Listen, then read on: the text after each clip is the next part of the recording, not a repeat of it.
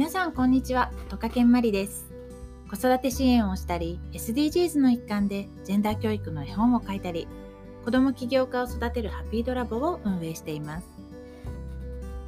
今日は3回に分けて我が家の英語教育についてお話ししていきたいと思います。えっとですね、3個に分ける、えっと、レジュメですね。は、えっと、1つ目は英語を始める前に気をつけたいこと。で、2つ目、我が家の教育スタンス。で、3つ目、早期の多言語教育って大丈夫という内容で3本続けておあのお届けしていきたいと思いますので、ご興味ある方はぜひ聞いてみてください。では早速ですね、1つ目のテーマ、英語を始める前に気をつけたいことということでお話ししていきたいんですが、結構ですね、ま、数年前からあの英語英語って子供のね教育に英語英語って言い出してであの耳は3歳までに作られるとかっていうのが広まり本当ねちっちゃい時から英語をやらせなきゃっていう流れ波があったと思うんですけどあのその波が多分来るのと合わせてなんかそんなちっちゃい頃から無理やりやらせるのってどうなの？みたいなのもねあの一緒に広まったりなんかしながら今あの結構な人が私も今周りにいる人も結構やってるなっていう印象はあるし実際にあのスクールカウンセラーとして働いていた時もその時に関わっていた子どもたちのほとんどもう8割9割ぐらいが何かしらそのね度合いは結構差はあるんですけど何かしらこう英語に関わることをしているっていう子が多かったですね。でもちろんあの地域とかあのその自分自身がいるコミュニティによってもかなり差はあるとは思うんですがまあ多くの子どもたちが英語に触れることまあね小学校とかでもどんどん取り入れられてるのもあると思うんですけど小学校とか以外の場所で英語に触れる機会を作っていっている方が多いのかなという感じがします。でその中でですね結構そのそれに比例して失敗談っていうのも実はあってあのなかなかね表立ってみんな失敗したっていう話をしないことも多いのかなしてる人もいるのかななのであのなんかみんながみんなうまいこと言ってるような印象もあるかもしれないんですが実際あのスクールカウンセラーとして働いていた時に失敗談っていうのもかなり聞いていて子ども自身がこう英語を聞くだけでも英語嫌だって言ったり英語の教室にこう通わせてはみたものの、まあそこは行きたくない好きじゃないっていうのを子どもが言い出すっていうのも結構あったんですね。でじゃあその失敗談ってじゃあどういうことをした結果失敗になったかっていうと割と親御さんがあの英語をやらせたくて行かせたっていうパターンが多いんですよね。でももちろん小さい子であればあるほど、まあ、子供からね英語やりたいって言い出すってなかなか難しいと思うんですけどでも結果的にやっぱりねせっかくやらせたのに失敗に終わっちゃうっていうのは一番もったいないと思うので子供にもねお母さんにも良くない気がするので、まあ、どうせどうせやるならまあね、みんな子供たちも楽しいし楽しんでる姿を見てまたお母さん自身も嬉しくなるしっていうあの形が一番なんかハッピーなのかなって思うのであの、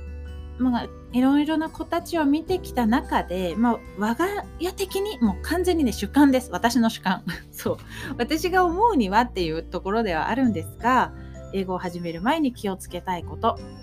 それはねもうほんと一つだけで子供に興味を持たせるっていうのが一番だと思います。まあ、何をするにもね子供もそうだし大人もそうなんですけどやっぱ興味を持って取り組むのと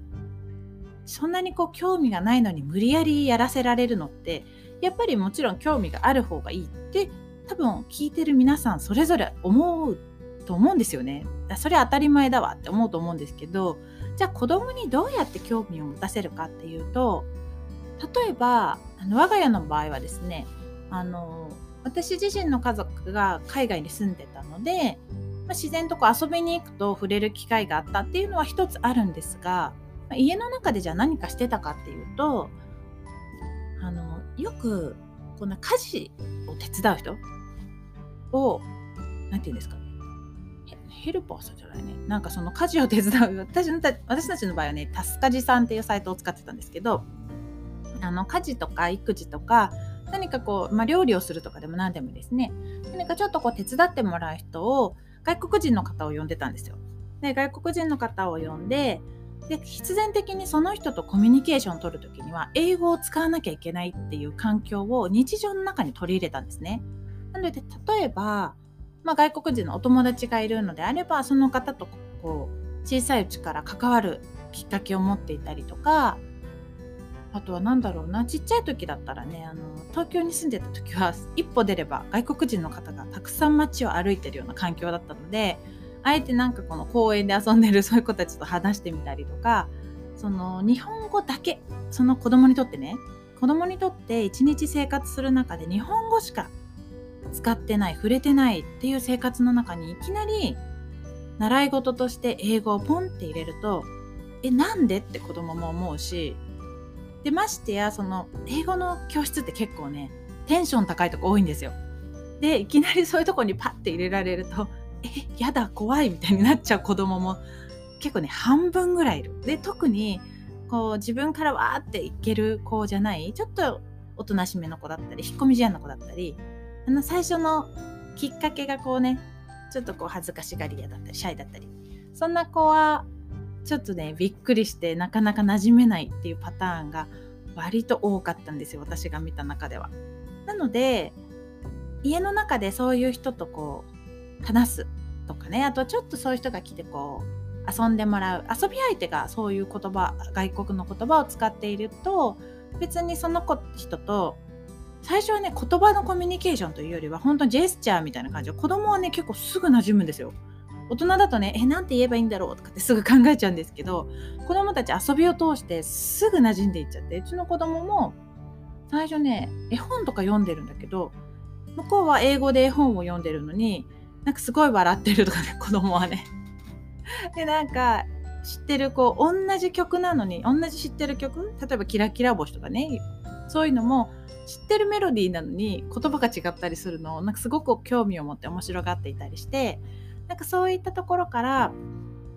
英語を本格的に始めるぞっていう前段階として日常の中で英語に触れるきっかけっていうのも本当に小さい時ですよね。に作ってあげてるとあそういう英語ってなんかその日本語いつも自分日本語とか英語とかいう概念がまだできる前だよね多分。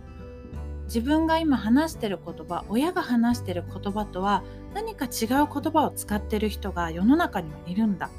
でもその人は遊んでくれるとかなんか楽しい人だなとか好きな人だなってなってくるとその相手が使ってる言葉にもそのマイナスのネガティブな印象がなくなるので割とこうね入りやすいのかなって思ったりします。なのでいきなりこう教室にボンって連れて行って「はい今日ちょっと英語をやるのよ」みたいな「ここは楽しいところよ」とか言って連れて行くのだけはやめて是非やめてあげてほしいなって思ったりします。意外にねそういきなり例えば、まあね、具体名具体例を出すとなんか良くないけどまね、英語教室たくさんあると思うんですけど大手なところもあれば小さいところもあってなんかアットホームで小さいところとかだったらまだいいんですけど結構大手なところでも人数もある程度教室の中にいてで自分が入1人目ですってあなんかパッて入る時にわーってもうヘローみたいな感じで外国人がわーってくると、ああ、もう嫌だ嫌だ、怖い怖い怖い怖い怖いって、大人と一緒ですよね。なったりするので、ぜひあの、そこは子供の心に寄り添ってあげて、あの、いきなり始める前に、こう、ちょっとね、ちょっとずつちょっとずつ、英語っていうものを子供になんとなく知ってもらうっていう時間を作ると、割とうまくいくことが多いですという話でした。で3えっと、3, 3つ続くね、3、3、3、3、ちょっと、3つ続くうちの1つ目のお話は、英語を始める前に気をつけたいことというお話でした。では続きが、我が家の教育スタンスということでまたお話ししていきたいと思いますので、お時間ある方はぜひお聞きください。ママと子供の今と未来に笑顔を届ける都会育児研究所のマリでした。またね